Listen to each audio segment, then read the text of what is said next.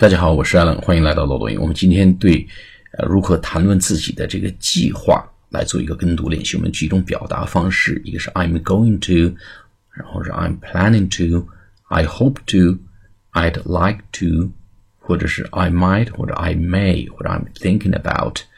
啊，首先我们说这个 I'm going to，啊，我打算干什么呢？I'm going to wash my car。I'm going to wash my car. I'm going to wash my car.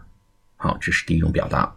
第二种谈着自己的 future plan，我们用 I'm planning to 啊，planning to。I'm planning to have a picnic with my friends during the weekend。我周末我在计划着，我在计划着周末和朋友们一起去野餐。 picnic, P I C N I C.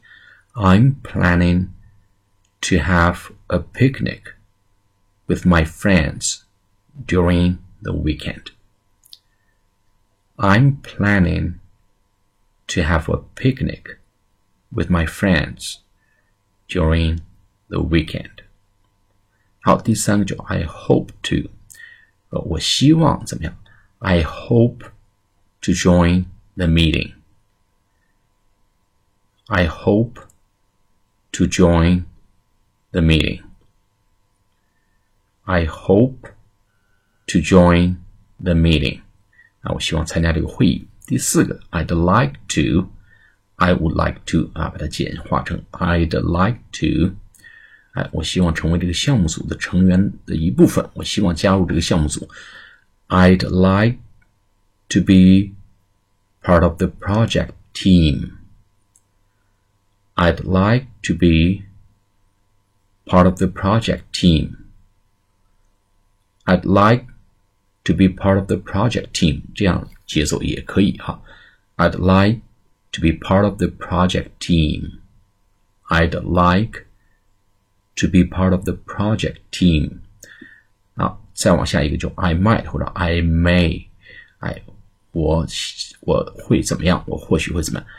I may wish to go by myself，我或许宁肯自己去。I may wish to go by myself. I may wish to go by myself.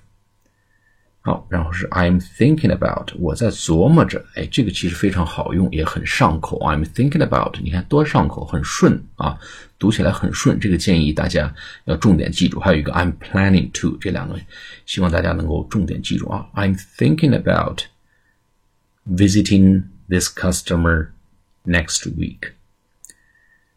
I'm thinking about visiting this customer next week.